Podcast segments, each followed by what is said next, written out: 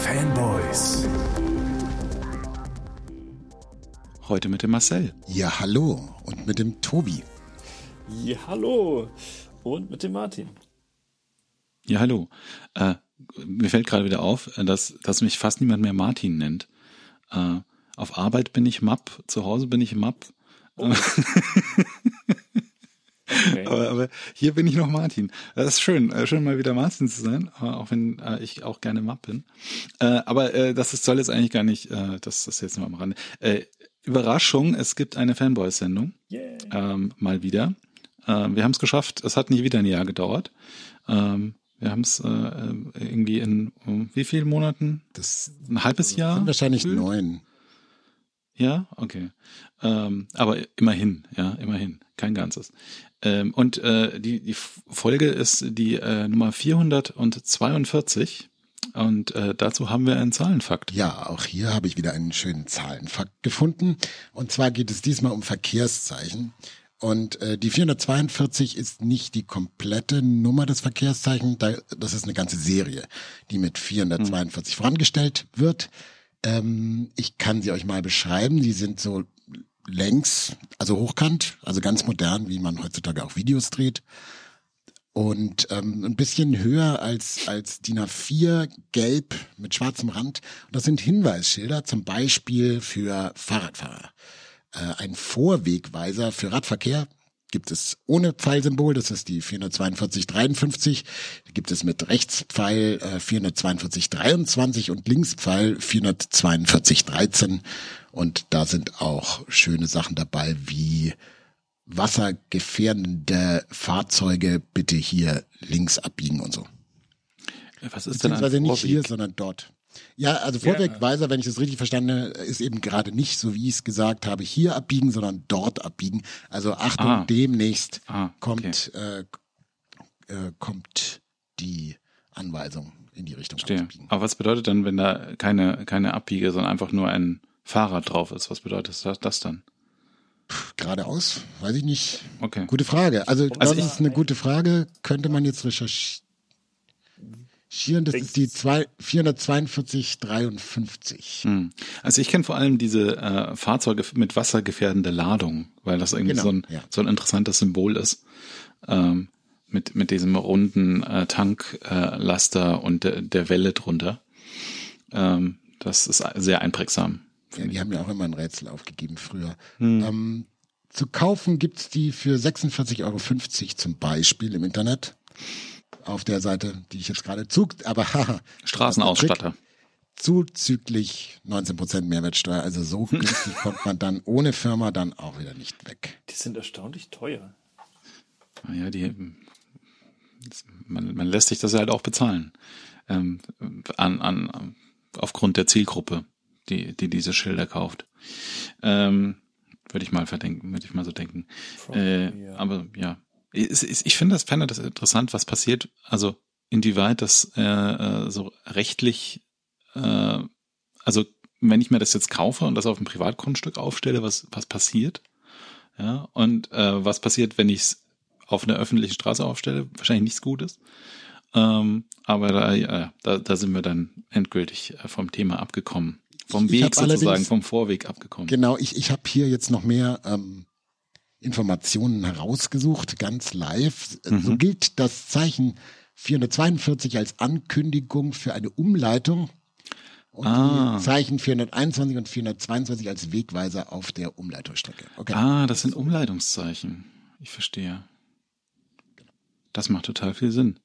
Ja, wieder was gelernt, ähm, wenn man äh, nur in, sich in Berlin bewegt und eigentlich mehr damit zu tun hat, nicht zu sterben und weniger damit äh, irgendwelche interessanten Schilder anzugucken, äh, dann äh, ist man da immer offen für neue Informationen. ja. Ähm, weg von äh, den, dem Verkehr und hin zu Nein, das kommt, da, da kommt keine Überleitung bei raus. Das muss ich noch üben mit den Überleitungen. Das ist ein bisschen eingerostet. Naja, äh, äh, künstliche Intelligenz im Straßenverkehr, äh, keine gute Idee. In Photoshop? Fragezeichen. Vielleicht schon. Ja, Photoshop hat ja vor kurzem die Firefly App ich weiß gar nicht, ob man das App nennen kann, vorgestellt. Das ist webbasiert. Und da war ich super enttäuscht, mhm. denn da kann man einfach wie bei Midjourney oder bei, wie heißt Dali, Bilder erzeugen lassen und das war nicht so wahnsinnig überzeugend. Jetzt aber vor einer Woche ist Photoshop eine neue Version gedroppt und es gibt endlich das, was man einfach braucht, wenn man Photoshop benutzt, nämlich Generative Fill und das ist so eine Art In-Painting, also ich kann und Out-Painting, also ich kann einfach einen Bereich markieren mit einer Auswahl und dort generieren lassen. Wenn ich das Textfeld leer lasse, generiert er etwas, was zum restlichen Bild passt. Jetzt kann man sagen, es gibt ja schon längst den kontextsensitiven Fill, der ist auch ganz gut, um Sachen zu entfernen, aber eben nur um Sachen zu entfernen. Wer kennt ihn nicht, um den kontextsensitiven Fill? naja, wenn Le leider, leider war er schon länger nicht mehr auf der Keynote. Aber wenn ich da zum Beispiel eine schöne Wiese fotografiert habe mit äh, Gänsen und die Gänse nicht sehen möchte, dann kann ich den kontextsensitiven Film, Fill schon seit ein paar Jahren ähm, benutzen oder ja, okay, der Kontext. Jetzt, jetzt kommt langsam der Witz bei mir an. ganz, ganz schön. Aus der genau. Übung wir sind. Man kann Gänse ent entfernen mit dem Generative Fill, das ist der andere Fill. Kann man aber Dinge hinzufügen und wenn ich eine Eingabe mache, also wie ich das bei Midjourney oder DALI machen würde, dann versucht Photoshop auch was zu imaginieren. Der Teil, finde ich, funktioniert nicht so wahnsinnig gut. Funktioniert für Fotos besser als für Zeichnungen oder sowas. Also wenn ich jetzt zum Beispiel sage, ja, Wolken, dann kann es schon funktionieren. Die besten Ergebnisse hatte ich jetzt immer, wenn ich einfach das Feld leer gelassen habe. Ja, also das äh, im Prinzip ist es das, was man so bei äh, den ganzen äh, Generative Image äh, Dingen als In-Painting kennt. Ähm, also stell dir vor, du hast ein leeres Kölschglas und dann genau. kannst du hier oder halt ein Foto Bier mit, eingeben und dann kannst du ein volles Kölschglas. Ja, oder ein Foto halt mit mit einem mit einem Riss oder irgendwie einem Loch und dann sagst du hier mach das Loch bitte zu. Genau und wofür es eben auch gut funktioniert ist ein kleines Foto zu haben und zu sagen, okay, ich habe hier jetzt den Ausschnitt zu klein gewählt, ich hätte gerne rechts noch zwei Zentimeter mehr und da kriegt man sehr, sehr gute ähm, Resultate, wenn man einfach da sagt, äh, überleg dir mal was, was du da hinzeichnen kannst. Genau. Also Outpainting, was man. Genau, Outpainting. Exakt. Also funktioniert mittlerweile so gut, dass es ein Gamechanger ist, muss ich sagen. So wie der, so wie der andere Phil eben auch ein Gamechanger war, als der endlich gut funktioniert hat. Ja. Ähm, äh, ich, ich habe dazu irgendwie auch ähm, in, in Mastodon zwei Posts gesehen. Eine war halt so einem, von, von so einem alten Foto, das halt äh, kaputt war sozusagen. Ein kleines Mädchen, äh, das irgendwie äh, ein riesiges äh, Loch oder so ein Abrieb vom Foto hatte irgendwie ähm, äh, mitten auf dem auf dem äh, Shirt, äh, das halt irgendwie eins zu eins restauriert wurde mit dem Ding, ohne dass man jetzt gesehen hätte, dass äh, da was passiert wäre. Da muss man schon genau hingucken, äh, um irgendwie vielleicht was zu finden. Und andererseits halt dann so Sachen wie, ähm, äh, mach mir mal eine Hand und dann sind dann halt wieder äh, un unnatürlich viele Gliedmaßen an dieser Hand. ähm, ja. Glied, ne, sind nicht Gliedmaßen, es sind distale, nein, egal. Excessive Finger. amount of Digi Gliedmaßen. Digitale Finger? Keine Ahnung. Ja. Oh, I like it. Ja. Ja, Allerdings, lustig, dass die digitalen so Probleme hat mit den Fingern hier. Hm. Allerdings, es imitiert auch ganz gut den Stil, den du im Bild ver verwendet hast. Ja. Und das ist schon sehr, sehr nützlich, ja. Ja, ähm, ich denke, für sowas ist ähm, ähm, AI dann auch um, im Prinzip eine, eine ganz sinnvolle Anwendung. Ähm, mich, mich scheut es immer noch davor, diesen AI-Begriff zu benutzen, ehrlich gesagt, ähm, weil er einfach so unterspezifiziert ist. Das ist irgendwie alles AI, was die Leute nicht verstehen oder was die Leute wollen, dass die Leute nicht verstehen. Ähm, und ähm, naja, also ich glaube, man sagt äh, besser äh, Generative Image äh, Gedöns als, als AI an der Stelle. also das GID ist ja. stark momentan und ich bin auch dafür, dass wir deine Begrifflichkeit da einfach übernehmen ja. und Generative Image Gedöns sagen. Doch, doch, ich, wenn er das trifft das. Ähm, ja. Wo, wo wir bei GED sind, äh, können wir einfach nahtlos überleiten zum anderen äh, drei Buchstaben-Akronym. Ähm, oder ist es ein Initialismus? Es ist ein Initialismus. Äh, der DCP hat wieder stattgefunden, der Deutsche Computerspielepreis. Ähm, und ähm, es äh, gibt Gewinner. Es gibt Gewinner und man kann durchaus eine Entwicklung feststellen beim DCP, der ja seit Jahren groß in der Kritik ist. Hm. Ist ja nicht ganz weiter verwunderlich bei solchen Preisen und die deutsche Branche ist ja nicht so wahnsinnig stark und so weiter und so fort.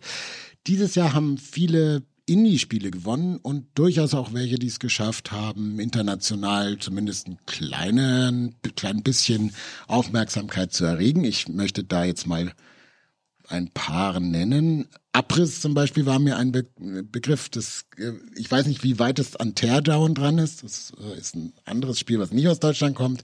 Da muss man eben Sachen abreißen. Ja. Und wem, wem macht das keinen Spaß? Chained Echoes hat den Hauptpreis gewonnen, scheint wohl gut anzukommen. Das kannte ich zumindest auch äh, vorher. Dungeons of Dreadrock ist ein ganz nettes Mobile-Spiel, so ein Puzzle-Mobile-Spiel, wo du in einem Dungeon, durch dich durch einen Dungeon bewegst, durch verschiedene Level und immer so kleine Puzzles lösen musst, indem du dich, ja, indem du die Felder richtig äh, gehst. Und dann haben wir noch Touch Type Tale, das kann ich, kannte ich nicht, finde ich aber ganz nett. Da muss man, äh, wenn man kämpfen will, Wörter eintippen. Also so ein bisschen Typing, Typing of the Dead quasi, nur mit. Mhm. Äh, genau, da gibt es ja mittlerweile einige, einige Sachen, die so äh, in diese Richtung gehen. Domekeeper, da muss man einen Dom verteidigen, ist so eine Mischung zwischen so einem Digging-Game, also ich muss nach unten. Den Kölner Dom, oder?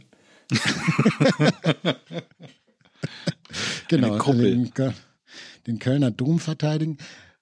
Genau, also da muss ich mich in den Boden reingraben, Bodenschätze meinen und dann Aha. eben das wieder in meinen Dom reinstecken und in der Nacht kommen dann ähm, Monster an. Also das habe ich auch auf der Gamescom letztes Jahr schon gesehen. Vielleicht habe ich sogar erwähnt, weiß ich gar nicht. Und dann äh, Tobi natürlich die äh, Erwähnung darf nicht fehlen. Signalis, was für fünf Preise waren ähm, nominiert sind. war und zwei davon gewonnen hat. Ich nicht drei? Ich dachte, es hätte drei gewonnen. Let me check. Hat es drei gewonnen? Ach so, dann ist äh, die Seite einfach Nachwuchspreis, bestes Debüt, bestes Ja, du hast recht. Ich dachte, dass die Symbole, die blau leuchten, hm. natürlich die sind, die Gewinner sind und ja. die, die weiß leuchten, äh, also so grau sind, Sache, die stimmt. ausgegrauten, aber es ist genau andersrum. Ja, das, die, die sind silber, weil sie gewonnen. Ah. Und ich, nee, warte, ich wollte mal Nachwuchspreis, sagen. bestes Debüt, bestes Audiosinn. Das ist schon richtig. Sie haben zwei ah. gewonnen, drei nominiert, bestes deutsches Spiel, bestes Game Design, beste Grafik. Ich glaube, der Nachwuchspreis Aber, hat kein Icon. Ja, wahrscheinlich. Also sie haben drei gewonnen und sie waren für drei nominiert. Nein, das gehört zusammen. Nachwuchspreis, bestes Debüt. Ah, okay. Das ist ja Nachwuchs. Ach, ah, okay. Das, da müsste ein Doppelpunkt dazwischen. Nachwuchspreis. Ich weiß es nicht. Die, James die Alten verschließen sich jetzt auch nicht selbst. Debüt. Alan Wake. Äh, ich ich, ich habe nachgeschaut, ich habe recherchiert. Hm? Wir haben Signales das erste Mal vor fünf Jahren und sechs Tagen wow. am 24. Mai 2018 besendet. Und wir fanden es damals schon gut und vielversprechend. Also we called it. Wir hm. berichteten. Ja. Ja, interessanterweise hast du es auf der Amaze entdeckt, oder? Yes. Was, was ich faszinierend finde übrigens, ähm, ist, dass Signalis bei mir komplett unterm Radar geflogen ist wieder, weil ich das einfach in eine Ecke mit Stellaris gesteckt habe und diese beiden Spiele in meinem Kopf zu einem geworden sind. Oh no. Ähm, ja. Ähm, so, so, Wie die beiden so. Outdoor-Games. Mhm. Ah.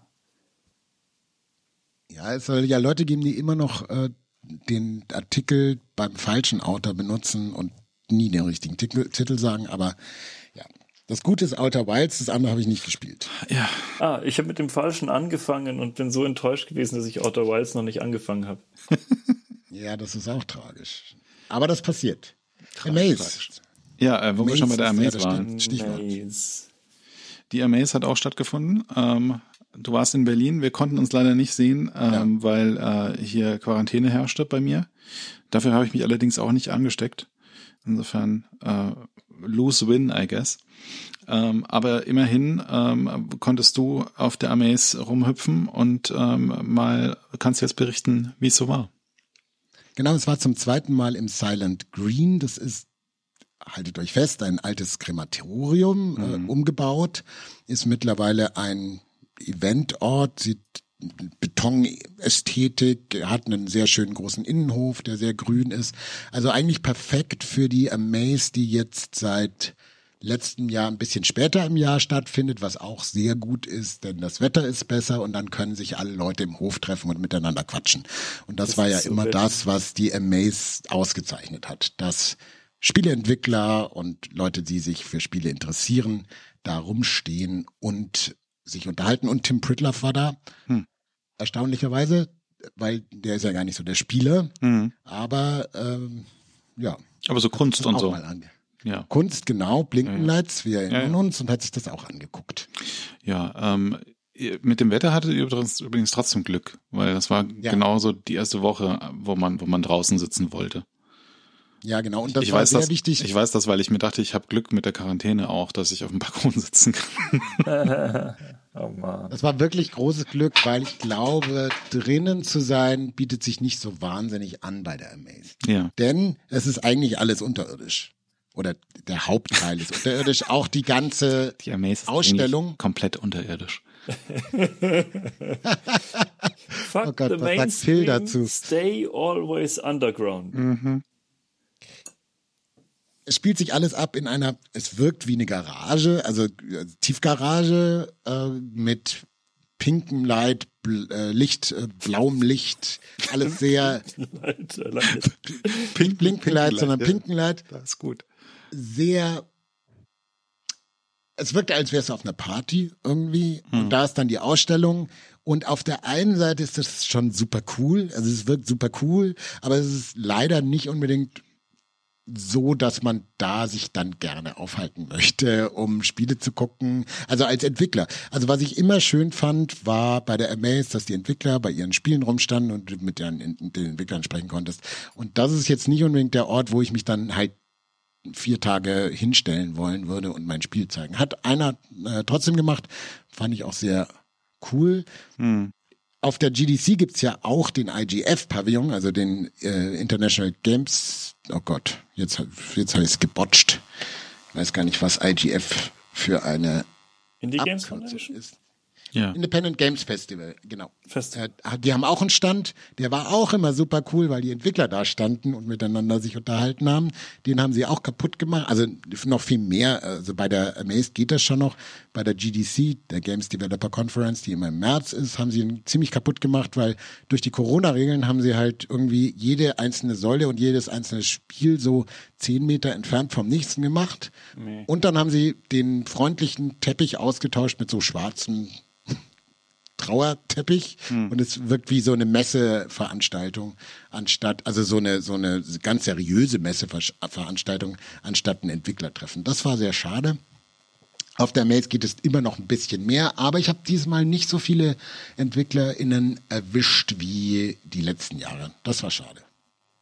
Ja, ähm, ich, ich habe so in anderen Podcasts ähm, auch gehört, ähm, dass man so ein bisschen den Eindruck hat, und den Eindruck habe ich so als Außenstehende, ähm, der jetzt schon eine Weile nicht mehr auf der Armee war, ähm, wegen Corona und Corona, ähm, ähm, dass die Armee so ein bisschen ähm, Schlagseite Richtung Kunst bekommt, um es mal vorsichtig auszudrücken. Ähm, sprich, ähm, dass halt man weniger den Eindruck hat, okay, hier findet man die, äh, die coolen Indie-Games, äh, die dann in fünf Jahren den deutschen Computerspielepreis gewinnen und mehr halt so die, die coolen Installationen im Keller, wo man so ein bisschen durchläuft ähm, und äh, Interaktionen äh, auch macht, aber halt nicht so die Ga Game Indie Games. Ist das, ist das, ja, ist das was, was du so auch beobachten würdest, was du nachvollziehen kannst, oder siehst du das anders? Ich habe beide Podcasts gehört. der eine war von Rainer Siegel, der andere von Markus Richter. Korrekt. Dennis war ja leider nicht da, sondern Nina Kiel war schön, äh, die habe ich auch getroffen. Äh, sehr schön, die Folge kann man sich gerne reinziehen, die sind alle gut. Ähm, genau. Ich stimme dem zu. Ich fand es jetzt nicht dieses Jahr besonders schlimm, sondern es ist halt ein Trend. Hm. Und das ist sehr schade, denn sowas wie Superhot oder Luftrousers und sowas, das hat dem Ganzen schon auch noch was gegeben, was Bandbreite angeht. Also ja. nicht bloß die Superkunstsachen. Hm. Und ja, also es ist schon sehr, sehr kunstlastig. Ich würde sagen, es würde schon reichen, wenn du so eine Ecke machst wo du sagst, okay, das sind das sind halt normale Indie-Spiele und dann haben dann dann haben wir einen fließenden Übergang in die in die anderen Richtungen, in die Kunstrichtungen. Das wäre gut, hm. glaube ich. Und was es immer gab, früher zumindest im äh, an der Urban Spree war oder Urban Spree oder gemischt. Ich glaube, das nennt man man spricht das gemischt aus, oder? So Urban Spree. Ist äh, wahrscheinlich richtig. Ich glaube, ja, ich, das ist ein bisschen egal, glaube glaub. Nur, uh, nur Urban Spree wäre komplett verkehrt. Alles ich glaube, andere ich glaube, der korrekte Begriff ist jetzt im Schatten des Amazon Towers. Ja, okay. Also im Schatten des Amazon Towers war, war früher die Amaze und was sich da jedes Jahr rauskristallisiert war, war so ein Publikumsspiel, wo hm. immer so eine Traube rumstand und das gemeinsam gespielt hat. Und da war immer was los an der Stelle. Und das gibt's irgendwie gerade nicht mehr. Das einzige, was in die Nähe gekommen ist für mich, aber da war ich auch einer der ganz wenigen, das war das waren einfach so Knöpfe an, an einem Treppenaufgang. Und so sechs, die haben geleuchtet oder sieben in verschiedenen Farben. Und zwar grün, pink und rot. Und du konntest konntest sie drücken. Und dann ging auf so einem Display eine Nummer hoch, also eine grüne, eine pinke oder eine rote und du konntest dir dann so Battles liefern, welche Nummer höher ist. Und die, die höchste Nummer wurde dann oben hin äh, geschrieben und die anderen sind dann zurückgefallen sozusagen. Und ich habe es tatsächlich geschafft, die 123.456 hinzukriegen. Das war mein äh, Erfolgserlebnis auf der Amaze. Und wie hast du die Nummer dann, wie hast du diese Zahl dann erhöht? Ist es einmal drücken ist einmal hochzählen. Ah, und Speichert er das? Bleibt das so oder wird das Ja, das wurde über die ganze Messe gespeichert. Ich weiß nicht, ob das, wo es angefangen hat, ob jetzt dieser Knopf 123.456 mal gedrückt wurde oder nicht, kann ich nicht sagen. Aber ja, also zumindest über die Messe hinweg wurde es gespeichert. Das ist halt Spaß gemacht. Mhm. Genau. Ich wollte ein, zwei Spiele rausgreifen, die ich gesehen habe. Äh, einige habe ich sogar so gespielt, äh, vorher gespielt. Allerdings sind mir da die Titel jetzt gar nicht mehr so also, im Kopf. Season, Seasons, glaube ich, war, war da. Ähm, Signalis war auch ausgestellt, was ich lustig fand, weil es ja vor fünf Jahren schon mal da war. Ähm, Viewfinder habe ich mir angesehen. Das ist dieses Spiel, wo du so eine Kamera hast. Ne, es ist nicht wirklich eine Kamera, aber du, du, du siehst oder ist es eine Kamera? Egal. Du siehst in den Raum rein und dann drückst du den Abzug und dann das Bild, was du da gesehen hast, wird dann als Geometrie in den Raum gestellt und damit löst du Puzzles. Also plötzlich hm. wird aus dem 2D 3D, also du findest immer so Fotos und die kannst du dann sozusagen in den Raum reinknipsen.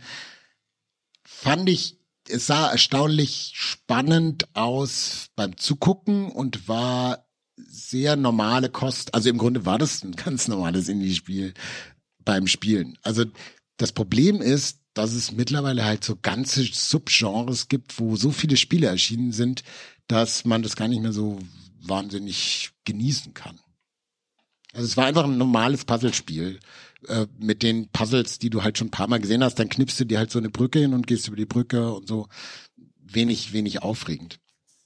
Was mir viel Spaß gemacht hat, war Psychotic, ich hoffe, das ist richtig geschrieben, Psychotic Bathtub. Das ist ein Schweizer Spiel von einer Schweizerin, das habe ich schon auch auf der GDC gesehen und das geht sehr spannend mit und sehr lustig mit dem mit der Bildkomposition, mit Text und Bildern um.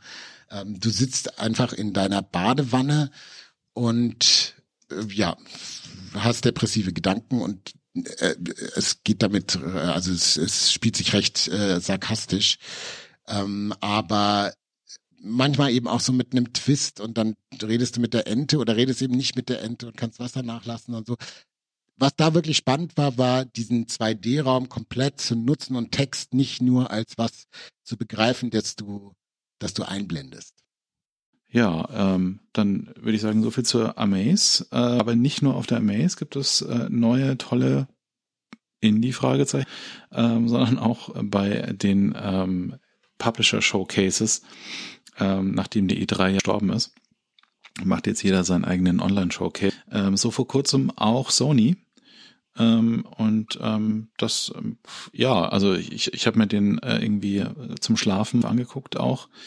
Ähm, war, war stellenweise überrascht, stellenweise überrascht und teilweise dann auch überrascht, wie wenig zu Dingen gesagt wurde. Wie ging dir das denn bei äh, da, da, Marcel? Ich, ich habe ihn nicht live verfolgt, sondern irgendwie, ich habe es auch viel zu spät mitbekommen. Es gab eine Sache, die mich überrascht hat, und das war die Hardware, die angekündigt wurde. Also neben Kopfhörern, Bluetooth-Kopfhörern, auch ein Zombie U, würde ich sagen, also eine Wii U Verschnitt, ein Streaming-Device für die PlayStation. Ähm, man kann sich das sehr leicht vorstellen. Man ne nehme ein iPad, teile das äh, mit so einer Horizontlinie, so dass du so zwei Streifen hast. Den einen schmeißt du weg und an den anderen Streifen äh, pappst du oben einen durchgesägten PlayStation Controller dran mit links und rechts. Und ich kann mir nicht mal vorstellen, dass das, dass das sich angenehm anfühlt, das in der Hand zu halten. Ach doch, das, das denke ich schon. Ich habe mir für äh, mein iPhone so, ein so, ein so ein Ding schon gebaut vor, vor, vor einiger Zeit. Mhm. Also 3D äh, gedruckt mit äh, Switch, ähm, Joy-Cons rechts und links. Ähm, das funktioniert schon. Ähm, ja, aber die Joy-Cons haben ja auch so eine Form, die dafür ganz gut geeignet ist, oder? Ja, also ich, ich kann mir das schon vorstellen, dass das mit so einem DualShock auch funktioniert, den Schirm in der Mitte zu haben. Ich glaube, daran krankt das, da krankt das jetzt nicht. Ähm, ich, das, das war halt für mich auch das Ding, wo ich überrascht war, wie wenig Informationen gesagt wurden. Ähm, liegt vielleicht auch ein bisschen daran, dass es halt im Vorfeld des Events schon massiv liegte, dieses Projekt, und man dann auch musste dazu. Ähm, aber sie haben halt nur gesagt, Act Q intern heißt es und das kommt wann und für wie viel und was es kann. Ähm, darüber haben sie sich dann ein bisschen ausgeschwiegen, zumindest in diesem Showcase. Und ähm, naja, es ist halt ein Streaming-Device, ähm, so wie man halt irgendwie auch Telefon, äh, PlayStation äh, Connect oder wie auch immer das heißt, ähm, äh, aufmachen kann und dann da spielen kann. Ja, also da ich ja auch ich weiß es nicht, keine Ahnung. Vielleicht, vielleicht, ich lasse mal die anderen vorgehen und das einschätzen, bevor ich mich damit beschäftige, ob ich sowas haben möchte. Ja. Ja, also ich, für mich kommt das ein bisschen auf den Preis an, ja. Also wenn das jetzt irgendwie für billig äh, ähm, geht, dann ist es eine Überlegung vielleicht. Für mich jetzt vielleicht auch nicht, weil ich sowieso schon so viele Devices habe, auf denen ich das potenziell machen kann. Und ähm, wenn ich, wenn ich morgens auf meinem Laufband bin, dann benutze ich einfach mein MacBook und spiele da hm. die Playstation drauf. Ähm, aber ähm, so, wenn ich da, wenn ich sowas jetzt nicht hätte schon und nicht ein Setup hätte, das ich mag, ähm, dann könnte ich es mir vorstellen. Ähm, aber ob das jetzt so der der äh, egale äh, Zug ist, ist die Frage. Also es, es ist ja auch so ein bisschen im Gespräch, dass äh, Sony ähm, mehr Streaming-Dienste äh, noch äh, machen will, PS5-Spiele streamen und so. Und da könnte das vielleicht so ein bisschen in eine Strategie reinpassen, wo du dann irgendwie auch äh, Spiele live streamen kannst äh, aus dem Netz auf dieses Gerät, aber das ist alles Zukunftsmusik. Ja, es ist auch irgendwie so eine komische Nische zwischen dem zwischen dem großen der großen PlayStation und dem kleinen Phone und das ist irgendwie so ein Portable in in in der Welt, in der es die Nische gar nicht mehr gibt. Und dann hast du halt noch so aufs Klo streamen oder I don't know. Ja. Für mich hat das Ding einfach gar keinen Use Case. Also ich glaube, das, das Problem ist weniger, dass es portable ist, weil das funktioniert mit der Switch ja auch. So. Ähm, aber dass es halt so dumm ist. Ja? Also dass es im Prinzip halt nur ein weiteres Window auf deine Playstation ist. Ähm, das ist halt so für mich der limitierende Faktor. Hm. Also ich, I don't, I do not see the point. Hm. Ich, ich könnte mir ja vorstellen, dass, dass Microsoft was für X, Xcloud Gaming rausbringt und das total viel Sinn machen würde, so eine Art Steam Deck Lite, die halt nur mit Xcloud funktioniert. Ja, das, das, da wäre ich, äh, da würde ich sofort sagen, ja, das macht, das verstehe ich. Ähm, mhm. Aber so dieses, äh, ja, du brauchst, es ist ein quasi ein noch ein Accessory, ein, ein, ein Zubehör für deine Play, Play, äh, fürs Klo. Ähm, schwierig. ja. ja. Aber es gab auch Spend, ähm, um das mal auf die ja. Bahn zurücklenken. Äh, für, für mich am überraschendsten, ich habe schon wieder vergessen, was es war. Es war, es war ein überraschendes Spiel, das wurde und dann habe ich vergessen, was es war. Jetzt muss ich gucken. Äh, erzähl doch du mal schon, Marcel. Es gibt sehr viele Fortsetzungen beziehungsweise zweite Titel von Studios, die einen Splash gemacht haben in letzter Zeit. Das nächste Spiel von den Griesmachern ähm, kommt zum Beispiel. Neva heißt das, erscheint 2024. Äh, das nächste Spiel von ähm, den Leuten von Giant Squid, die Absu und ähm, The Pathless gemacht mm, haben. Stimmt.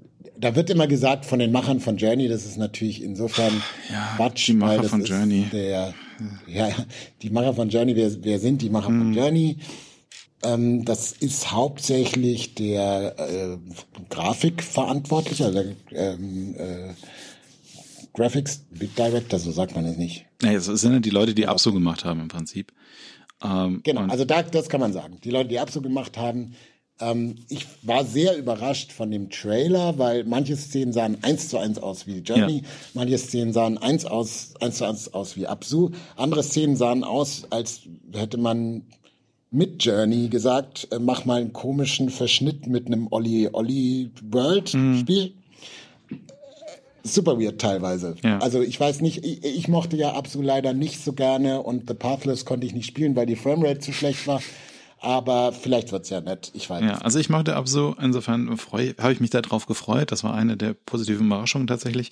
Mir ist auch wieder eingefallen, was die große Überraschung war, äh, die ich nicht mehr erinnerte, nämlich äh, Marathon.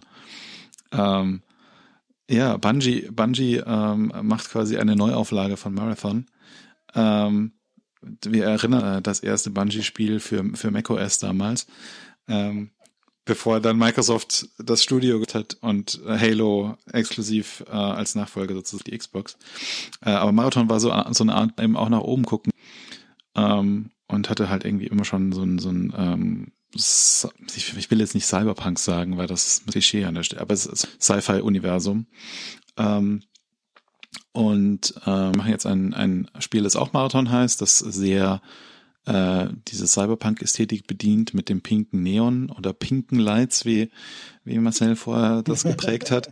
Ähm, und äh, soll wohl ein Extraction-Shooter werden. Ähm, also so, so, wer Escape from Tarkov kennt zum Beispiel, ähm, der ist äh, sowas in die Richtung.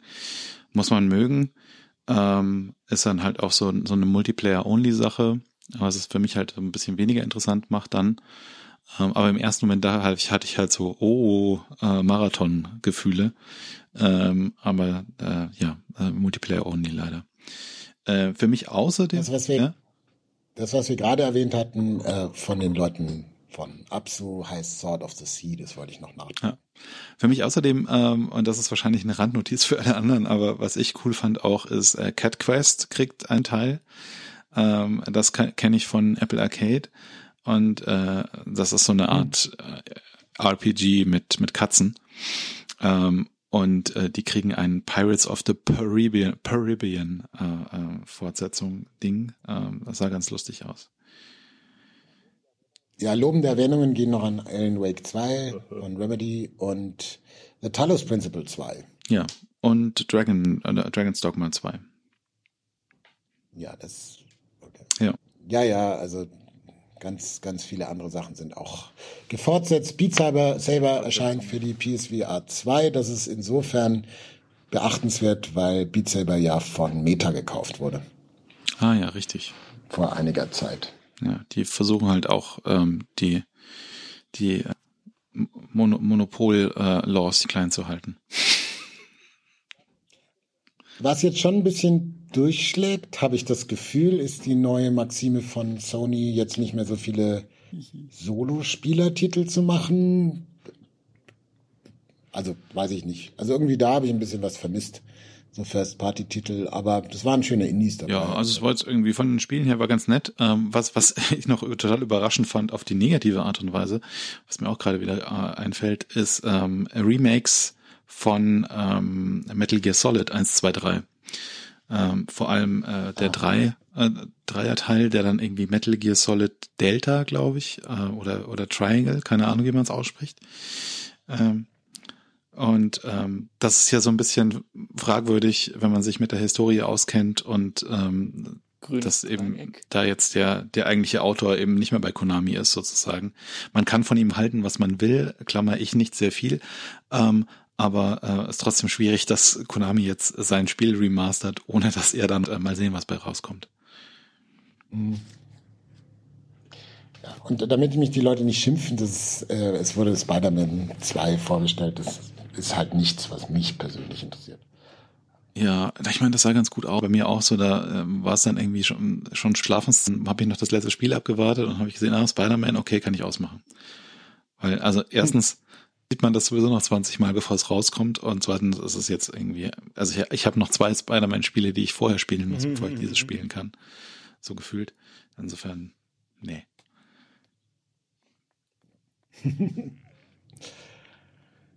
jo, ähm, wollen wir weiter? Ja, gerne. Ähm, wo waren wir denn? Bei, ja, genau. Weil das nächste klingt ja auch wie ein Spiel. Ja, ich wollte eigentlich, lustigerweise habe ich, hab ich meinen mein, äh, äh, negativen Rant aus Versehen aus der Agenda gelöscht, ist aber auch nicht weiter schlimm.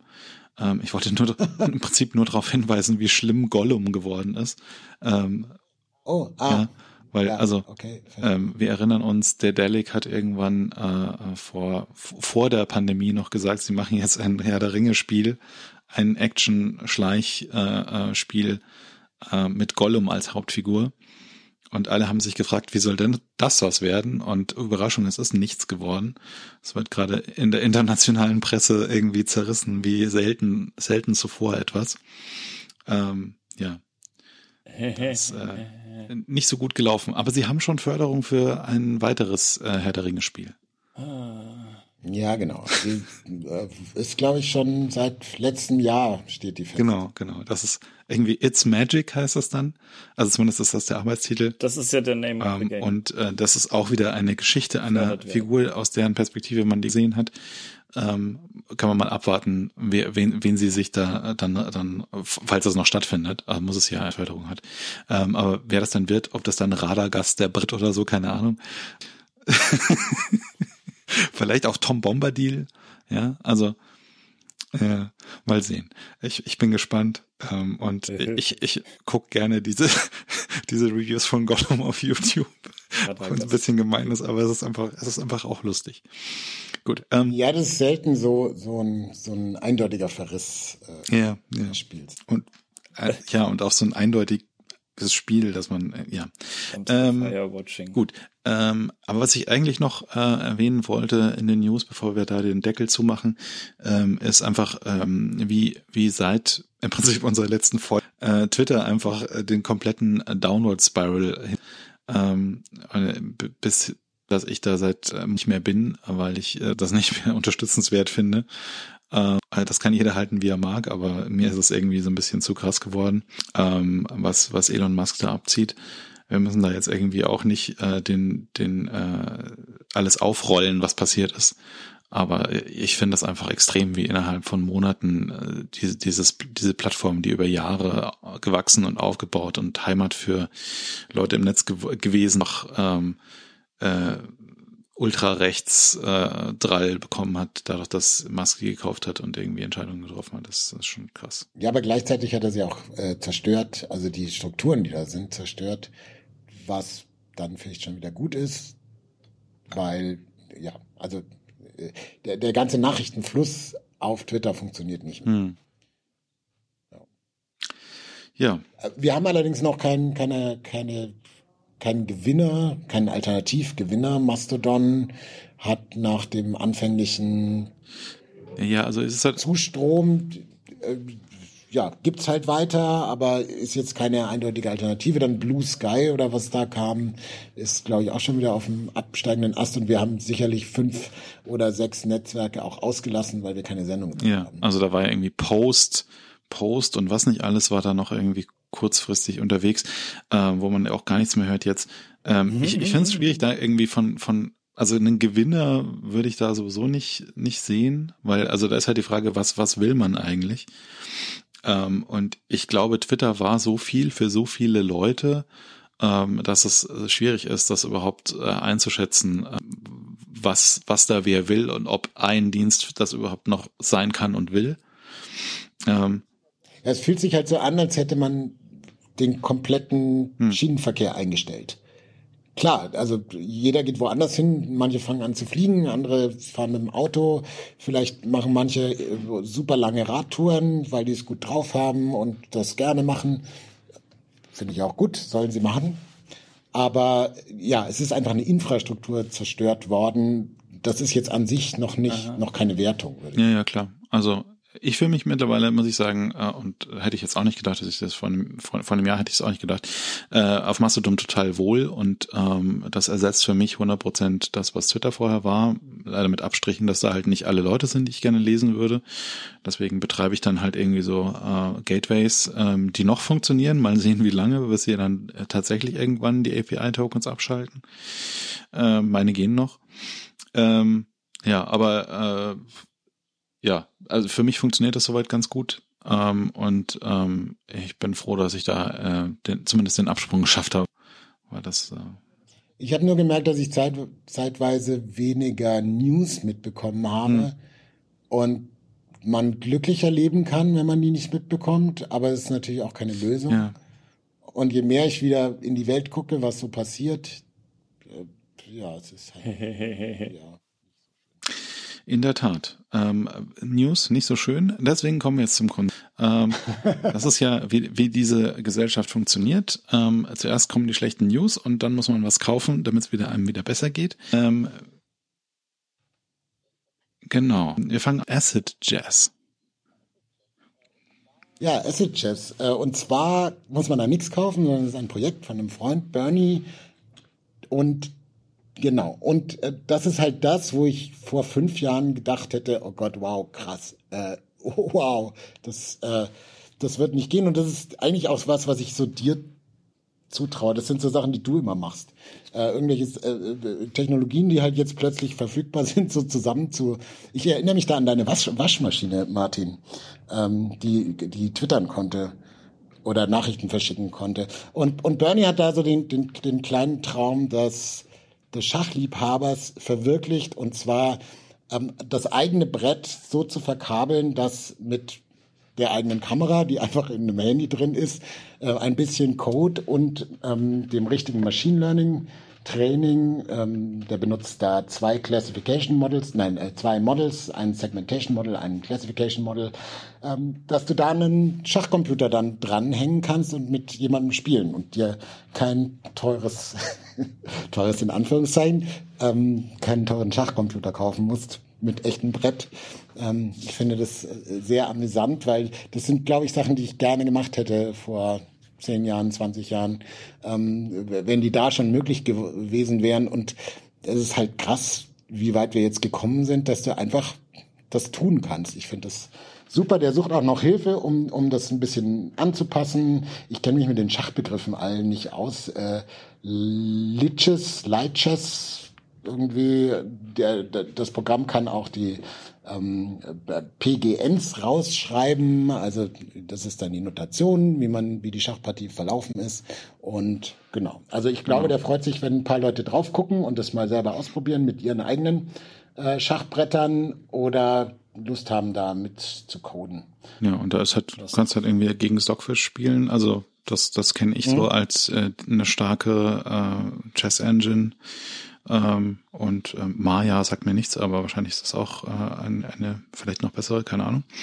Ähm, sieht toll aus. Äh, das Faszinierende finde ich tatsächlich, äh, dass das ja quasi so ähm, der, der Last Hype Cycle AI ähm, Kram ist. Ja, also es ist halt mhm. nicht das, was gerade geile AI ist, sondern das, was vor zehn Jahren geile AI war. ähm, und ähm, ja, also Segmentation. Ja, genau, und das sickert, das sickert, das ist das Trickle-Down-Ding ja. sozusagen. Das sickert jetzt durch, sodass äh, wir da, das eben auch benutzen können. Hm. Äh, das finde ich halt super cool. Also ich, ich würde mir viel mehr wünschen, wenn das halt jetzt mehr im, im Alltag ankommt. Diese, ja. Genau, du, du hast ja gesagt, auch, im ja, Sinne von, man braucht keine 4090 dafür. Keine was? Ja, genau. Du kannst es halt mit Bordmitteln machen. Das ist das Coole dran. Ja. Äh, und einfach da deine Kamera auf dein Lieblingsboard zeigen lassen. Irgendwie ist es auch total verrückt, weil natürlich kannst du dir einen Schachcomputer kaufen oder so am Computer ähm, ähm, machen, aber so diese hybrid-analogen ähm, Dinge finde ich auch super charmant. Ja, das ist äh, schön. Ähm, ich wollte im Prinzip als nächstes Thema nur kurz einwerfen, äh, dass ich immer noch total happy bin, dass ich mir äh, vor einigen Jahren jetzt schon einen 3D-Drucker gekauft habe. Ähm, das ist einfach ähm, für mich äh, was, was so viel Sachen ermöglicht ähm, und, und so viel Spaß macht. Und ich kann das wirklich jedem, der sich, der mit dem Gedanken spielt, äh, das mal vielleicht zu tun, kann ich nur empfehlen, äh, kau kauf dir einen Prusa und äh, Druck ähm, äh, oder wenn du Bock hast zu basteln, kauf dir irgendwie was anderes. Ähm, aber wenn es dir darum geht, irgendwie, dass das Ding aus der Box funktioniert und äh, gute Resultate bringt, äh, kann ich Prusa einfach sehr empfehlen. Ähm, und es ist einfach eine Freude. Also ich, wir haben jetzt hier auf dem Balkon ein, ein, eine Hängematte und das ist halt so ein Metallgestell, wo man die Hängematte reinhängt. Jetzt war aber das Problem, dass einem dann halt die Sonne ins Gesicht scheint. Und dann dachten wir, okay, da brauchen wir halt irgendwie was, so, so ein Sonnensegel. Ja? Ähm, und ähm, dann meinte meine, meine Freundin so, ah, bei Ikea gibt es dieses, dieses Blatt, ähm, das da als, als Kinderbetthimmel verkauft wird. Ähm, und das sieht halt so ein bisschen aus wie so ein Korok-Blatt sozusagen aus Zelda, so ein großes. Ähm, und das war halt irgendwie im Prinzip genau das, was wir wollten, dass halt da so ein lustiges ähm, Blatt quasi dann über die Hängematte hängt ähm, und einem so ein bisschen Sonnenschutz gibt. Ähm, nun ist halt die Frage, wie kriegst du das an die Hängematte dran oder an den Ständer? Und dann habe ich da halt einfach äh, mein 3D-Programm angeworfen und was designt äh, und einen Adapter gebaut und dann kann man jetzt das Blatt einfach schön auf die Hängematte draufstecken und ähm, die Sonne äh, blendet einen nicht mehr. Ähm, und das ist einfach super befriedigend, wenn du halt so, so Probleme einfach mal schnell lösen kannst mit, mit Tools, ähm, äh, die du die du quasi drauf hast. Ja, also klar, wenn ich jetzt eine Werkstatt im Keller hätte und irgendwie eine Drehmaschine und eine Fräse, dann könnte ich das auch alles irgendwie aus Metall machen. Ähm, aber das ist not how I live, unfortunately. Also ich habe halt keine riesige Werkstatt. Ich hätte gerne eine, aber so ist das halt. Ähm, dafür wohne ich halt mitten in der Stadt. Ähm, und äh, dann habe ich halt im Schrank einen 3D-Drucker, der das halt aus Plastik macht, äh, mit allen Vor- und Nachteilen. nice. Ist es denn, ist es denn jetzt mittlerweile so wenig Verwaltungs, nee, Verwaltung ist falsch, also Händelaufwand, dass man sich einfach so die Sachen wegdruckt und dann nicht noch stundenlang beschäftigt ist mit der Nachbearbeitung, weil das ist das, was mich immer abgehalten hat. Ja, davon. also es, es, ist schon so, äh, es kommt ein bisschen darauf an, ja, aber in, im, im Regelfall ist, wenn du das irgendwie ähm, kannst du es einfach drucken und minimal nachbearbeiten. Ähm, selbst die Supports entfernen ist mittlerweile halt auch super trivial geworden, weil da halt auch die Software besser geworden ist und ähm, die Supports mittlerweile halt auch äh, einfacher abzulösen sind teilweise. Ähm, aber so für, für 80, 80 bis 90 Prozent aller Sachen kannst du die einfach so verwenden, wie die aus dem Drucker rauskommen. Ähm, gerade wenn das Modell vielleicht schon ein bisschen mit Hintergeda Hinter Hintergedanken 3D-Druck designt wurde, was viele halt auch sind, die du einfach im Internet runterladen kannst, weil das ist ja noch so ein Ding, äh, du musst das ja auch nicht alles selbst designen, du kannst ja einfach irgendwie gucken auf printables.org oder net oder warum immer die, die heißen, äh, kannst du einfach mal browsen und ähm, suchen, ob es das eh schon gibt, was du willst. Ähm, und ja, dann, dann drückst du einen Knopf und wartest ein paar Stunden und dann hast du das Ding. Cool. Tja. Sehr nice. Äh, nur, nur als Hinweis, falls sich jemand über Geräusche im Hintergrund wundert, es ist eine Katze, äh, sie erledigt ihr Geschäft. Ich bitte um Entschuldigung.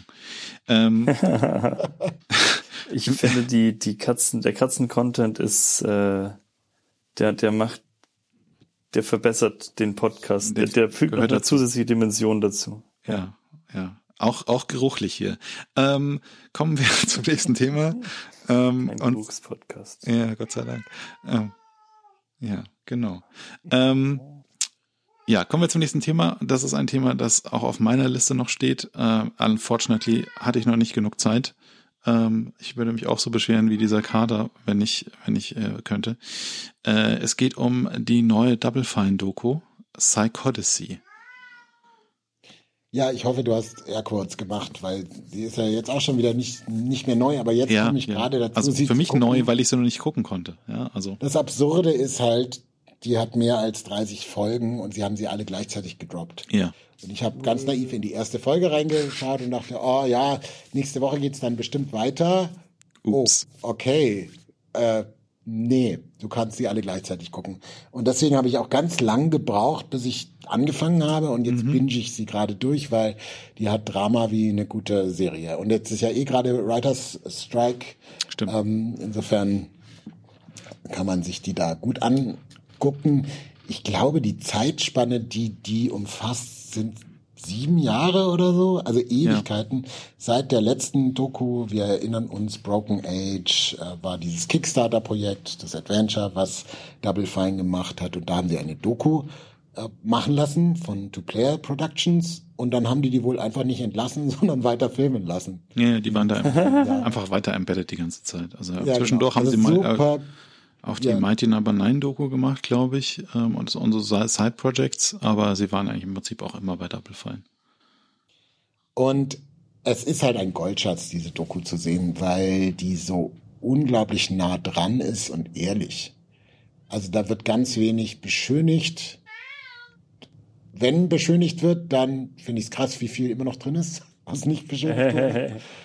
Und ja, also durchaus Drama und ich glaube, wenn ich sie durchgeguckt habe, dann bin ich auch langsam bereit, die 60 Euro für Psychonauts 2 auf den Tisch zu legen, weil da habe ich mich bislang noch geziert. Und ich jetzt sagst du mir, bestimmt, das ist im Game, Game Pass drin und ich müsste das gar nicht. Wahrscheinlich, wahrscheinlich ist es ein Game Pass mittlerweile oder auf ja. PlayStation. Also wenn du PlayStation Plus oder was, was es da nee, sonst noch alles nee, nee, gibt. also äh, zum Hintergrund, äh, Double Fine wurde ja auch von Microsoft gekauft in dieser Zeit. Ja. Insofern glaube ich, also bevor Psychonauts auch rauskam und ich glaube, die hatten keinen Deal mit PlayStation. Insofern Game Pass kann ich mir gut vorstellen, aber auf der PlayStation kannst du da Vollpreis zahlen. Bist du sicher? Ich dachte, Psychonauts 2, 2 wäre irgendwie im PlayStation Plus. Ich habe ich hab diese Woche geguckt, weil ich eben gerade die, die, Doku schaue. Ich bin auch noch nicht komplett durch. Allerdings äh, zu meinem äh, zu meiner äh, absoluten Freude in Folge 18 äh, macht äh, Tim ein Gespräch, führt ein Tim in seinem Büro ein Gespräch mit Zack. Den Nachnamen habe ich vergessen. Und im Hintergrund steht ein Taluva, das ist ein Brettspiel von mir im Regal. Oh wow, nice. Und das war, das war sehr cool, das habe ich mir dann gleich eingekriegelt. ähm. so gut. So gut. Ja, da habe ich immer geguckt, wo, wo das dann hinwandert. Von Regal zu Regal. Weil das ist ja auch schon vier Jahre her oder so, dass es da stand. Ja. Also das war, das war lustig. oh Mann, das ist, das ist geil. Das ist, das ist geil. Ja. Und ich sehe, die sind, die sind, die kosten nichts. Die sind einfach so auf YouTube. Genau. Ja, genau, die kosten nichts. Aber ähm, das ist halt der Dienst von Double Fine an, an die Menschheit. Ähm, ich habe ich hab auch in, in Zuge dessen rausgefunden oder ähm, nachgelesen, woher Double Fine kommt, weil ich dachte immer, das ist sowas wie Doppel plus gut mhm. gemeint, aber das, das ist, erklärt. Genau, es war irgendwie auf einer Brücke äh, waren die doppelten Fines, also die doppelten Straf, Strafgebühren, Aha. wenn du da irgendwas gemacht ja, hast. Ja. Ähm, genau, da kommt ich habe mal grob überschlagen, das hat ungefähr 24 Stunden dauert das, das zu gucken. Mehr oder weniger. Mhm. ja gut, ich bin noch nicht durch. Die Brücke war übrigens die Golden Gate Zone. Ah, die Golden Gate. Ja. Kennt doch dieses, dieses Golden Gate. Ja. Also Golden Gate Bridge in San Francisco. Ja, da gibt es eine Double Fine Zone. Ja, eine Double Fine. Ich glaube, ich habe dieses Schild sogar mal fotografiert. Aber ja. Ähm, Genau. Haben Sie eigentlich äh, sowas wie Amnesia Fortnite gemacht in letzter Zeit? Ja, sogar zweimal in der Zeit. Ja, also ich, ich vor, vor geraumer Zeit hatte ich mitbekommen, dass es nochmal eine gab, aber ich weiß nicht, wann die letzte war. Ich glaube 2019 und die schaue ich gerade auch. Oh, okay, okay. Cool. Ich glaube, das ja, war eine Auskopplung auch. Das war definitiv, ist definitiv auch noch auf meiner Liste von Dingen, die ich angucken muss, aber die ist äh, sehr, sehr lang. Also alle ähm, sagen, die lohnen sich und ja, sie lohnen sich ja. tatsächlich. Ja, tut's. Definitiv. Gut, mal gucken, was wir noch alles äh, abfrühstücken, ähm, äh, bevor wir hier die, die Maximallänge erreichen. Ein bisschen können wir noch, glaube ich. Ähm, ich, äh, es ist, glaube ich, nur, nur, ganz kurz, äh, das neue Zelda ist gut. Überraschung. Ähm, Totk. Totk, ja, so wie TikTok, nur Tok, Tok, Tok, Tick, sozusagen. Nein, Tears of the Kingdom. Ähm, ist gut Ja, es ist im Prinzip äh, mehr von Breath of the Wild mit, aber noch anders. Ähm, also genau das, was man wollte. Ähm, mehr Fokus auf äh, Physik und Building auch, also gerade was die Puzzles an den Schreinen angeht. Und ähm, aber die gleiche Welt, ähm, aber mit der Twist oder mit mehreren Twists. Ähm, ich will auch nicht spoilern jetzt hier, weil es ist ja doch noch relativ frisch. Ähm, aber ich habe sehr viel Spaß. Äh, ich habe ja Breath of the Wild auch irgendwie über Monate gespielt und äh, Zelda ist jetzt definitiv wieder eins von diesen Spielen, die ich äh, über Monate spielen werde. Das Neue. Das Spannende ist, ich kann mir gar nicht vorstellen, was es bedeutet, ein Twist im Zelda-Kosmos. Aber ne, also ich meinte die Karte, ja, also es irgendwie, also das ist jetzt irgendwie auch nichts. Ah, also Spiel, äh, Spiel dynamisch. Ja, ja, also die Welt, ja, sozusagen okay. äh, im Sinne von, es ist ja die gleiche Map wie in Breath of the Wild, ah, ähm, aber es gibt ah. halt mehrere Dimensionen äh, und die sich geändert haben und so auch. Uh, okay. Also man kann zumindest, es gibt jetzt schwebende Inseln, das weiß man schon, weil das ist auf der Packung drauf. Ähm, hm. Aber das ist nicht die einzige Veränderung dahingehend. Kein Mensch hat eine Packung. mein Zelda Humble Break es ist, ist ja, dass ich das nur ein einziges Zelda gespielt habe. Ja, welches denn? The Legend of Zelda. Ah, okay. Und, Und dann hast du keine Lust durch. mehr. Ja, ich hab's noch nicht durch, deswegen. Ach so, ja klar, dann kann natürlich kein anderes, bevor man nicht eins durch. Das macht ja. Sinn. Es soll auch ziemlich schwer sein. Also, ja. das wird wahrscheinlich noch dauern. Ja. Totk oder Legend nee, of Zelda? Legend. Ja, das ist, auch ziemlich, das ist ziemlich schwer. Gut, ähm, dann haben wir hier einen Roman, von dem ich glaube ich das Spiel kenne. Me Metro ja, 2032. Es gab einen Haufen, genau, äh, ähm, es gab mehrere PlayStation-Spiele, die habe ich mir schon runtergeladen und noch nicht gezockt. Auch PC, ähm, glaube ich. Ein russisches Buch, äh, und zwar von äh, Dimitri Glukowski. Mhm. Äh, das nennt sich Metro. Die, die, äh, das ist eine Trilogie. Die Bücher heißen Metro 2033, ich glaube 2034, 2035. Mhm. Ähm, und das spielt nach dem Atomkrieg in der U-Bahn von Moskau, weil was man dazu wissen muss, die U-Bahn von Moskau ist gleichzeitig ein Atom, ein riesiger Atomschutzbunker. Das heißt, ja. wenn der Atomkrieg losbricht, dann ist es tatsächlich so, dass man sich in der Metro vor äh, den Atombomben in Sicherheit bringen kann. Es war ja in Deutschland äh, auch teilweise so. Also äh, in Berlin zum Beispiel äh, war, waren teilweise auch U-Bahn-Stationen Atombunker. Aha. Krass. Äh, ja, jedenfalls, es ist, es ist halt, äh, wenn, wenn du wie ich ausschließlich amerikanische Romane liest, mhm. ist einfach der Style und das Gefühl von einem anderen, äh, einem russischen Roman einfach anders. Das ist, mhm. ich, ich kann es nicht wirklich beschreiben. Es ist ein bisschen lakonischer, glaube ich, ist das Einzige, was mir wirklich einfällt dazu.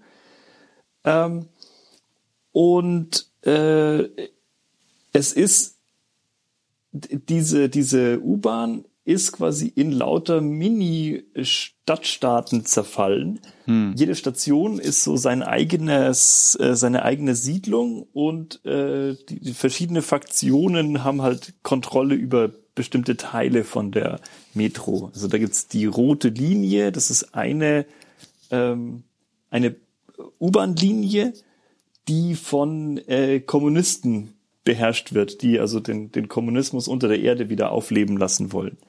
Und dann gibt's die Hanse, die, die, das ist so die Vereinigung, der die Ringlinie gehört, die also äh, sehr gut die, die Güter transportieren kann, quer durch die Metro, die sehr reich und äh, also durch Handel sehr reich sind. Ähm, da gibt's verschiedene andere abgefahrene Fraktionen, Faktionen, so die äh, das Vierte Reich, das sind irgendwie Nazis in hm. der U-Bahn von Moskau und so weiter. Und äh, ja, es gibt Mutanten. Das Ganze ist ähm, relativ verwirrend. Du hast einfach einen einen äh, Dude, den Protagonisten, der ist, äh, der gehört zur Wache bei einer Station, die relativ weit außen liegt und ähm, wird von jemand anders rekrutiert, hey, hier komm mal mit und hilf mir auf meiner Mission. Und das Ganze geht so quer durch die Metro und ähm, dann zwischendurch auch an die Oberfläche mit ähm, Strahlenschutzanzügen natürlich, in die ehemalige Bibliot Stadtbibliothek von Moskau, wo so äh, Überbleibsel von menschlichen, jetzt total verstrahlten, mutierten Wesen sie angreifen. Und das ist, das ist, glaube ich, der zweite Aspekt, der anders ist. Du wirst durch diese Geschichte so durchgeschleift, du kapierst nur die Hälfte hm. und es wird auch nicht alles erklärt. Also ich habe das, ich habe das Gefühl, in, in amerikanischen Geschichten ist die Tendenz immer so, alle Loose Ends am Ende ja. aufzusammeln und alles zu erklären, so dass du zumindest ein rundes Gefühl hast. Hm. Und da ist am Ende so dieses, das einzige Gefühl am Ende ist, äh, Gott sei Dank haben wir es überlebt. Mhm. Und ist das, was wir jetzt noch Überleben nennen, überhaupt wert? Hm das äh, zu, zu leben. Ja. Und das ist, es ist halt herrlich dystopisch. Ähm, was ich total mag, ich bin gerade im dritten Roman, ist, dass der Autor das, ähm, er mixt es ab. Also er, er macht, ähm, er hat in dem zweiten Roman, der erste ist so irgendwie Einzelgänger, äh, wird rekrutiert und, und ist so halb Einzelgänger, halb mitgezogen, quer durch die Metro. Und das zweite ist irgendwie so, eine, da ist eine Liebesgeschichte mit reingemixt. Ähm, hm. Ist nicht, funktioniert nicht total super, aber ich finde es cool, wie er es wie er halt andere Sachen macht. Und die dritte ist total abgefuckt. Also da ist, äh, du kommst, du siehst dann nochmal andere, kriegst andere Teile der Metro beschrieben und äh, ein, äh, eine Station steht irgendwie halb unter Wasser und alle sind total versifft, alle sind krank, die meisten essen nur Würmer, die aus dem Wasser, äh, die sie aus dem Wasser fischen, aber es gibt einen, einen einzigen, der hat ein Huhn. Mhm. Und das legt jeden Tag ein Ei. Und das verkauft er irgendjemand. Und äh, als sie dann, als die Gruppe, so die Protagonisten bei dieser Station ankommen, erzählt ihnen eins von den Kindern, äh, hier, äh, du, der, der, der, der und der hat ein Ei und dann sagen sie, okay, zeigen uns das mal. Und dann rennen die Kinder und sagen, das Ei, das Ei wird verkauft. Weil in der Station gibt's nur das Ei. Hm. Und äh, das kostet zwei Patronen, das ist hm. die Währung im, ja, in der Metro. Ähm, und es gibt einen Streit und der Protagonist schießt den mit dem Huhn aus Versehen in den Bauch. Hm. Und äh, dann schleppen sie ihn irgendwie quer durch die Metro auf, der, auf dem Versuch, irgendwie Hilfe zu holen, weil der plötzlich ein schlechtes Gewissen hat, dass er da diesen Unschuldigen äh, um die Ecke gebracht hat ja. oder tödlich verletzt hat. Und es ist so, es ist irgendwie so das, das, das Abgefuckte auf elf hochgedreht. Mhm. Das, ich, ich, ja, ich finde es cool. Es ist einfach ein, ein tolles Universum, eine, eine tolle, tolle Welt. Und ich, äh, ich lese es sehr gern gerade. Ja, äh, zwei, zwei Hinweise oder zwei, zwei Senf von mir. Ähm, einerseits, ähm, es, es wird wohl eine Film Verfilmung geben, ähm, die auch ähm, offiziell vom Autor abgesegnet ist wohl. Ähm, nächstes Jahr momentan als, als äh, Deadline. Mal sehen. Ähm, und außerdem wollte ich dich fragen, ob du denn auch äh, die Strugatsky-Brüder gelesen hast, wenn du Metro magst. Nein. Ähm, das ist äh, hier Stalker und äh, Picknick am Wegesrand. Das ist, glaube ich, so ein bisschen auch, was, was Metro potenziell auch beeinflusst hat. Ähm, oder was so ein bisschen vielleicht auch äh, in eine ähnliche Richtung geht, wo sich der Autor vielleicht ein bisschen auch äh, ähm, inspirieren hat lassen teilweise.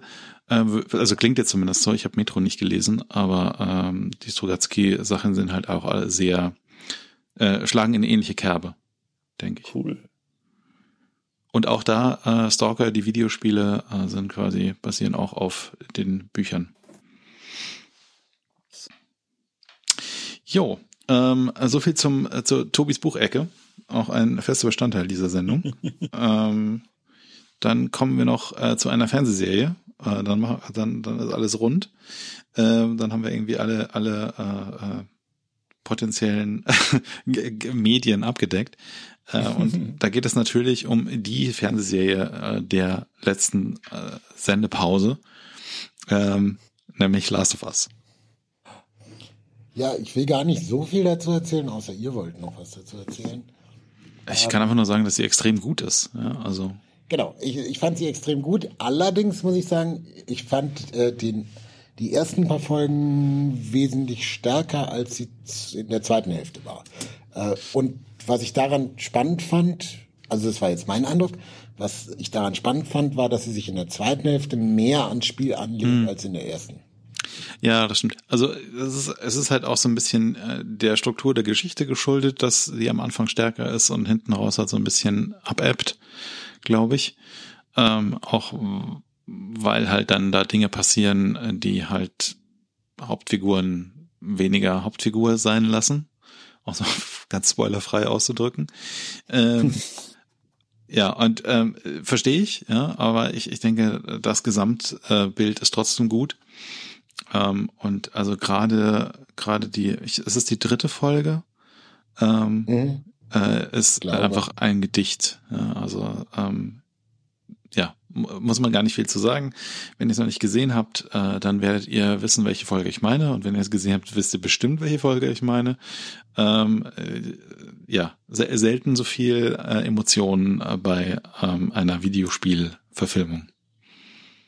Ja, sehr, sehr schön fand ich mhm. ein Wiedersehen mit Anna Torf, die in Fringe mitgespielt hat. Mhm.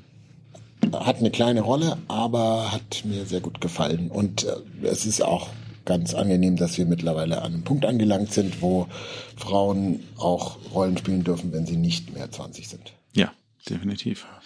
Ähm, kurz, kurz noch erwähnt, ähm, steht nicht auf der Agenda, aber Andor war auch sehr gut. Ähm, nicht, dass wir jetzt hier irgendwie sagen, das war die Serie, ähm, aber Last of Us definitiv ähm, ganz, ganz oben auf der Liste.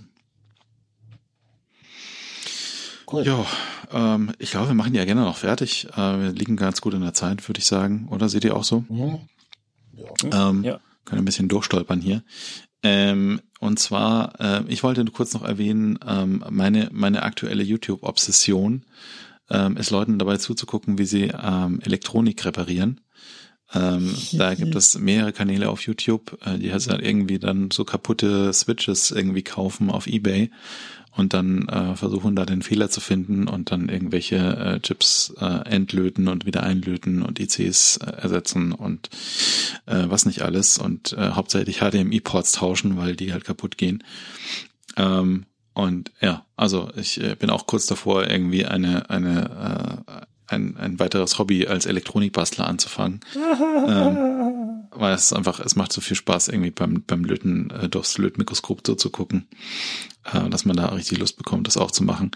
Ähm, kann ich empfehlen, wenn einem die Materie so ein bisschen interessiert, wie funktionieren die Dinge eigentlich, ähm, kann man sich zumindest so ein, ein, ein intuitives ähm, Verständnis von Elektronik erarbeiten, indem man anderen Leuten dabei zuguckt, wie sie sie reparieren, mehr oder weniger stümperisch. Ähm, ja, ähm, einfach mal auf YouTube irgendwie ein bisschen rumgeistern, im Zweifel mich fragen. Ich äh, habe auch Empfehlungen. Gut. ähm, Empfehlungen auch äh, äh, Konkurrenz-Podcasts, nein, nicht Konkurrenz-Podcasts, äh, äh, äh, andere Podcasts, äh, andere gute Podcasts, äh, bei denen hier äh, Personen in diesem Podcast auch anwesend waren. Ähm, äh, Marcel war bei OK Cool. Genau, ich war bei OK Cool zu Gast äh, von Dom Schott. Der macht ja seit Corona so einen so einen eigenen Spiele-Podcast, wo er jeden Sonntag Menschen aus vor allem der deutschen beziehungsweise deutschsprachigen Spieleszene interviewt. Und äh, da durfte ich auch mal zu Gast sein. Geht immer so eine Stunde ungefähr. Und ja, Dom ist sehr unverwechselbar in seiner Art Fragen also zu stellen. Das ist alle, doch anders als für alle, die auch manchmal verwirrt sind, weil sie so viele Doms kennen. Es geht nicht um den Do Monkey Dom, nicht um den Dom, Stimmt, der hier ja. in dieser Sendung früher dabei war, sondern es ist ein anderer Dom. ähm, ist nämlich der Dom von Okay Cool. Genau. Ja. Exakt. Ähm, ja, also lohnt sich generell da reinzuhören äh, in diese Interviews, gerade wenn man sich ein bisschen äh, tiefer in die riesen Games Bubble in, im deutschsprachigen Raum äh, vertiefen möchte. Es ist überraschend, wie viele Leute da schon im Interview waren und es äh, hört nie auf und es kommen immer mehr und mehr und mehr. also wie viel es überhaupt gibt in der deutschen Spieleszene, die man da erst kennengelernt hat. Äh, ähm, Dom ist, macht es auch sehr äh, breit aufgestellt, also ganz viel auch aus der Wissenschaft, ähm, von Leuten, die auf Spiele schauen oder auch, äh, um das böse Schimpfwort zu sagen, InfluencerInnen, äh, Leute, die YouTube machen, Twitch, die selber Spiele entwickeln, also alles Mögliche. Ganz spannend da mal reinzuhören. Sicherlich auch einiges an Journalisten. Ähm, ja, spannend. Genau. Äh, muss ich mir auch noch anhören, was du da erzählst. Ähm, ist das denn hinter einer, einer, einer Bezahlschranke oder kann man den kostenlos? Also der, der Sonntagspodcast ist im, im, im, oh Gott, der Sonntagspodcast, ich fange nochmal an, ist immer nicht hinter einer Bezahlschranke. Es gibt allerdings noch mehr Programm, das hinter einer Bezahlschranke ist, dass man sich auch zu Gemüte führen kann. Mit, also mit dir oder mit Dom? Nicht mit mir, sondern okay. mit Dom. Ähm, also Marcel könnte komplett kostenlos hören. Unter genau, dem Link, den Marcel könnte er kostenlos hören. Gut. ähm, ja, dann haben wir hier noch so eine, so eine Liste von gespielten Spielen. Äh, willst, du, willst du da kurz was anreißen zu kann das, Ich kann das super kurz machen. Ich habe, oh, anreißen ist ein wunderbares Wort, weil ich habe ganz viele Spiele angerissen und nicht weitergespielt. Äh, mein ganzes Spielverhalten hat sich nach Elden Ring irgendwie verändert. Hm. Äh, ich konnte mich bei sehr wenigen Titeln dazu durchringen, sie weiterzuspielen. War auch ein bisschen eine Zeitsache. Dieses Durchringen, durch Elden Ringen. also ich habe Dinge angefangen wie A Plague Tale 2. Äh, ich habe äh, Alan Wake angefangen, das, da gab es ja ein Remake. Hm. Dann ich selbst ähm, God of War Ragnarök habe ich nur angespielt und kam dann irgendwie nicht dazu, es zu Ende zu spielen. Und jetzt möchte ich ein paar Titel erwähnen, wo ich ein bisschen weitergekommen bin, beziehungsweise die mir noch aufgefallen sind. Immortality ist das dritte Spiel von Sam Barlow. Das letzte mochte ich ja gar nicht. Mhm. Aber das fand ich wieder ganz spannend. Ja, auch das wenn ich, gibt es bei Netflix. Ja, genau. Das gibt es auf dem, iPhone, wenn man Netflix hat, ähm, ohne, ohne zusätzlich zu bezahlen. Mhm. Kann man, gibt's aber auch für alle anderen Plattformen, glaube ich, auch. Also das fand ich wieder wesentlich spannender als den Titel davor. Cool. Dann The Entropy Central. Das ist vielleicht der überraschendste Titel, weil den habe ich durchgespielt. Hm. The Entropy Central ist eigentlich sowas wie Portal 3.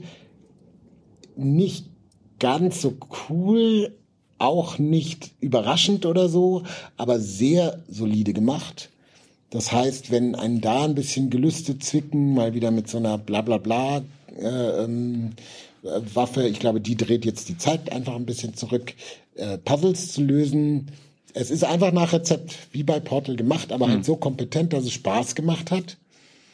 Und ich habe ganz viele Portal-leske Spiele in den letzten 15 Jahren ausprobiert. Das war eigentlich das, was am kompetentesten gemacht hat, war. Das Einzige, was mich geärgert hat, waren die Speicherpunkte. Da musste man relativ ähm, weit zurück. Das ist mir bei vielen Spielen dieses Jahr aufgefallen. Lunark ist ein anderes, das habe ich gekickstartet mit. Das ist eigentlich, wenn ihr noch Flashback kennt vom Amiga oder aus den Zeiten damals, ist es eigentlich wie Flashback. Mhm. Die meisten Leute kennen vielleicht Prince of Persia, diese, diese Bewegungsspiele, ähm, äh, wo ja, wo du Rotoscoping hast und die Leute sich sehr flüssig bewegen, aber komplett pixelig und so. Lunark ist eigentlich sehr nett gemacht, hat aber teilweise nervige Stellen und wenn du die Konsole ausschaltest, musst du den kompletten Level von vorne anfangen, was wirklich absurd ist. Ähm, das äh, ein Spiel, das heutzutage macht. Auch wenn du ein Einzelentwickler bist, bitte zwischenspeichern, wäre ja schon ganz gut. Hm. Genau, dann habe ich angefangen. The Case of the Golden Idol wird ja immer äh, von allen als das ist so gut wie Obra, Obra Dinn ähm, hm. angepriesen. Mir macht es auch Spaß. Äh, ich habe aber irgendwie noch nicht den Flow gefunden, um es weiterzuspielen. Gibt es auch für den Mac. Ähm, für die PlayStation gibt es das noch nicht äh, gibt es natürlich auch für PC. Und dann habe ich äh, heute in Planet of Lana reingeguckt. Das ist so ein Inside-like, würde ich sagen. Aber von der Inszenierung wirkt es jetzt ganz interessant und kompetent. Ich habe so die ersten zehn Minuten reingespielt. Okay. Und da muss ich überhaupt sagen, wie konnte ich denn da reinspielen? Ich habe ja das ist ja nur beim, auf dem PC erschienen und auf der hm. Xbox. Ich habe keine Xbox. Ich habe aber jetzt einen PC in der Arbeit stehen. Ah. Und, äh, und oh. da eine ganz kleine Seitenbemerkung. Äh, es war auch die, genau der richtige Call, jetzt 2023 meinen ersten PC anzuschaffen, denn Windows hat sich so weit weiterentwickelt, dass es sehr nah an, an, an macOS ähm, gekommen ist, sogar so nah, dass meine Kollegen in der Firma das nicht draufspielen wollen, weil irgendwie alles anders ist, als sie es gewöhnt sind. Mhm. Windows 11. Tja. Äh, ja, Case of the Golden Idol war auch noch so auf meiner Liste. Äh, und Per Flana klingt auch interessant. Muss ich mir auch mal angucken. Da muss man mal gucken, wie es wie sich's weiterentwickelt, ob es dann doof war, wird. Aber so, also die Inszenierung der ersten zehn Minuten ist toll. Vor allem ähm, ich weiß nicht, ob wir letztes Mal drüber gesprochen haben, ähm, die Gründer von Playdead, die ja Limbo und Inside gemacht ja. haben, haben sich ja getrennt. Ja, ja. Und der eine Teil hat ja schon ein Spiel veröffentlicht und das war leider nicht ganz so. Apropos Drama und und ähm, erfolgreiche Spiele mit mit äh, ähm, schlimmen Dingen, die im Hintergrund passieren. Ähm, es gibt auf YouTube äh, aktuell auch eine sehr gute Doku äh, von People Make Games über äh, die Firma, die Disco Elysium äh, gemacht hat, Saum, und ähm, die ähm, Dinge, die da im Vor ähm, gerade passieren und passiert sind. Ähm, also da ist äh, alles im Argen, muss man sagen. Und äh, es wird wahrscheinlich jetzt zeitnah keinen zweiten Teil geben, zumindest keinen, der mit der Besatzung des ersten Teiles was zu tun hat. Ähm, aber ganz spannend fand ich das, was empfehlen. sie getwittert haben dazu, nämlich, dass es komplizierter zu sein scheint, als das, was man auf Twitter mitbekommen hat. Ach ja, also ich, ich denke, jeder sollte Ich habe die Doku noch nicht gehört, ja, ja. Ich, aber ich will sie mir natürlich auch ansehen. Ja, also ich meine, da wird viel miteinander vermischt und ähm, ich glaube, das sind einfach, aus meiner Perspektive, ist das so ein bisschen die Geschichte von einem Studio, das äh, komplett zerfallen ist über äh, Burnout und, und äh, Crunch ähm, und sich dann so ein bisschen gegenseitig äh, ähm, blamed für diese Umstände, während im Hintergrund halt die, die Geldmacher sozusagen ähm, äh, nicht nur auf der Ebene ausgebeutet haben, sondern jetzt auch noch die Chance der, der Stunde nutzen, um äh, da äh, noch mehr auszubeuten. Aber äh, das ist meine, das ist meine Interpretation der Dinge. Ähm, ich, ich lade alle ein, sich diese Doku anzugucken. Sie ist sehr gut. Ja, also viel zum Konsum äh, und zu den Schattenseiten des Konsums. Ähm, und ähm, leider sind wir dann auch an den Schattenseiten äh, des Podcastens anbekommen, nämlich am Ende der Sendung. Wisst ihr, wisst ihr, was wir jetzt noch empfehlen? Nein. Uns. Ja, wir empfehlen uns. Nein, wir empfehlen äh, rausgehen, äh, Gras anfassen und so weiter. Ähm, und ähm, lustig. ähm, und außerdem ähm, könnt ihr darauf hoffen und vielleicht auch damit rechnen, äh, dass es ähm, vielleicht in noch kürzerer Zeit als seit der letzten wieder eine Folge gibt von uns.